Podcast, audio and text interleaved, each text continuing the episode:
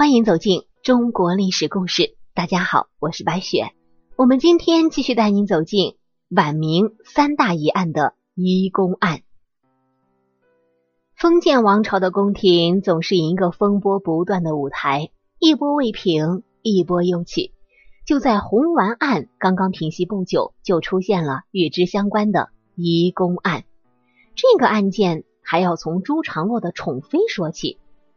朱常洛当太子的时候，地位一直不稳固。万历四十一年，太子妃郭氏去世之后，就再也没有立过妃。挺击案之后，朱常洛的太子地位逐渐稳固下来，生活也得到大大的改善。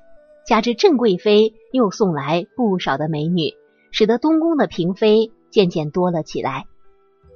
那个时候，最得朱常洛宠爱的是两个选侍。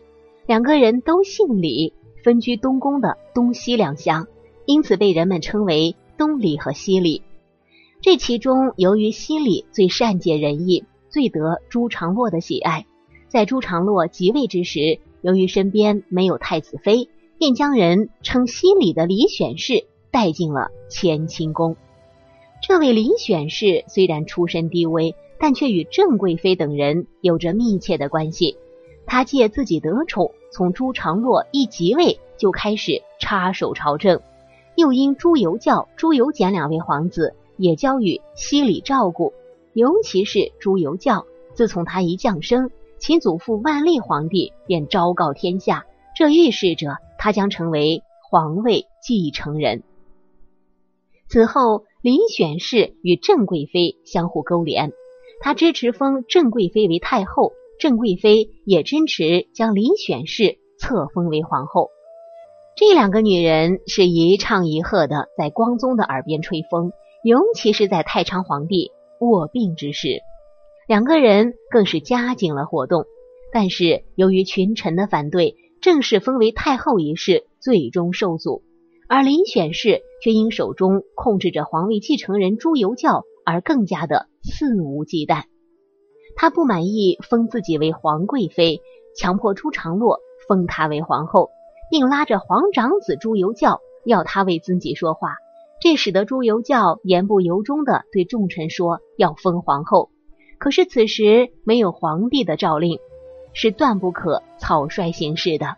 于是内阁首辅方从哲在职榻前将情况奏明皇帝，而皇帝重申了封李氏为皇贵妃之命。宣布这一旨意后不久，太昌皇帝就驾崩了。由于皇帝死的突然，身边也没有大臣守候，更没有留下任何遗言。而林选侍身居乾清宫，最先得到消息，他认为自己的机会终于来了，便立即进行布置。他将楚军牢牢的控制在自己手中，并命令宦官手持木棒，禁止大臣们进入。准备以此来要挟，迫使群臣答应他的要求。李选侍的这一行动真的能够奏效吗？其实，皇帝去世的消息很快就传到群臣的耳中，他们不约而同的向乾清宫奔来。不料，在乾清宫的门口却看见了一群手持木棒的宦官，不许众人进入。大臣们知道这是李选侍在作妖。大臣杨涟素以忠勇刚烈闻名，此时更是怒不可遏。他冲上前去，推开了守门的宦官，直闯宫殿。众大臣也随之一拥而入。在遗体告别的仪式中，有人发现皇长子并未侍立于灵前，四下寻找也并未发现皇长子的踪影。仪式完毕之后，内阁次辅刘一景立即询问皇帝身边的宦官。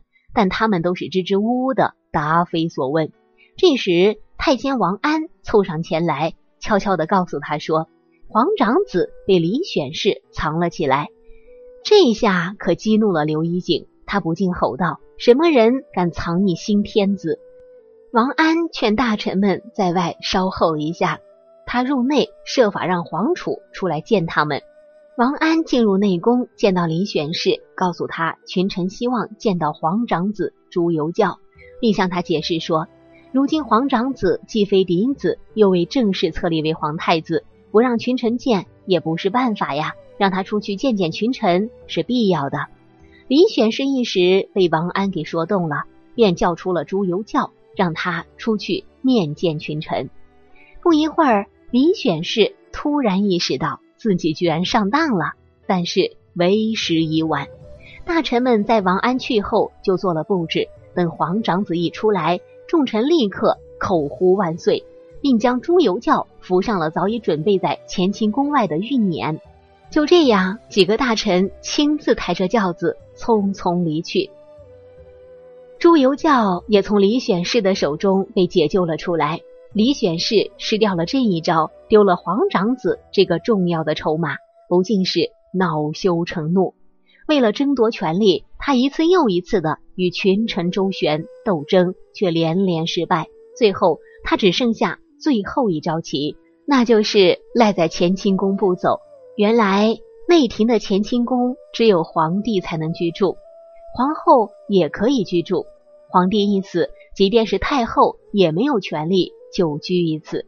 现在李选侍就要以乾清宫为筹码，意图很是明显，就是要朱由校封其为太后，封郑贵妃为太皇太后，以便在朱由校即位之后实行双重的垂帘听政。这使得他有恃无恐，认为自己作为先帝的遗孀，只身一人撒起泼来，令群臣也是奈何不得。面对群臣东促移宫的奏章，他毫不理睬，一味拖延。当时的大臣们分为两派，一派是以左光斗、杨涟为代表的正统派，他们要求李选侍马上离宫，并且在奏章中措辞非常强烈。另一派是以内阁首辅方从哲为代表的拖延派。方从哲过去曾经依附过郑贵妃，与李选侍也有一定的交往，但在当时的情况之下，他也不敢公开支持李选侍。但是他认为移宫一事不应操之过急。就这样，两派之间相互争辩，互不相让。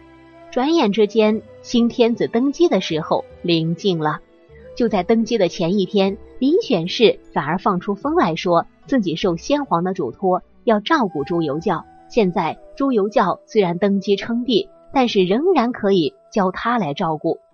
这种试图控制新皇帝并插手朝政的企图，立刻遭到大臣们的反对。当天，朝臣们不约而同的聚集于乾清宫，要求李选侍立即迁出。喧嚷之声达于内廷。有的人甚至当场宣布，如果李选侍不迁出乾清宫，他们今天就不走了。面对如此的反对浪潮，李选侍真的是有点害怕了。在百般推脱不成的情况下，他无可奈何的带着一班宦官宫女，匆匆的迁出了乾清宫。然而，移宫案并未就此结束。不久，李选侍又命宦官们传出话来说，大臣们。逼得自己走投无路，有悖于先帝的遗旨，甚至啊，还有传说说李选侍险些自尽身亡，说的是活灵活现。就在这个时候，御史贾继春趁机奏上了一本，指责大臣们的做法，甚至把当朝天子也斥责了一番。这一奏书引起了轩然大波。由于贾继春一向依附方从哲。并与郑贵妃李选侍有着密切的关系，因此被群臣指责为奸党。这事情是越闹越大，只好由刚刚继位的熹宗朱由校出面解决。他支持正统派的意见，隶属了林选侍的种种罪状，并揭发他曾恃宠殴打自己的生母王选侍，致使其生母王氏含恨而死的事实。最后，熹宗宣布罢黜林选侍一切封号。此后又屡次降旨斥责贾继春。不久之后，贾继春也被罢官，移宫案终于是告一段落。历史上把红丸案、移宫案以及挺机案称为明末三大疑案。这三个案件似乎都与郑贵妃有着千丝万缕的联系。然而，却没有一件确凿的证据来证明此系郑贵妃所为，或者是她所指使的，这就为后世留下了种种的谜团，也为文学艺术提供了不少的创作空间。同时，这三个案件都对明朝后世的政治产生了重大影响。好了，朋友们，本期的故事到这里就结束了，感谢您的收听。喜欢的朋友欢迎点赞转发，也欢迎您评论留言。下期我们将带您走进海瑞的故事。海瑞是个大清官，可是他居然也是一个妈宝男，这中间是有着什么样的故事呢？我是白雪，下期再见。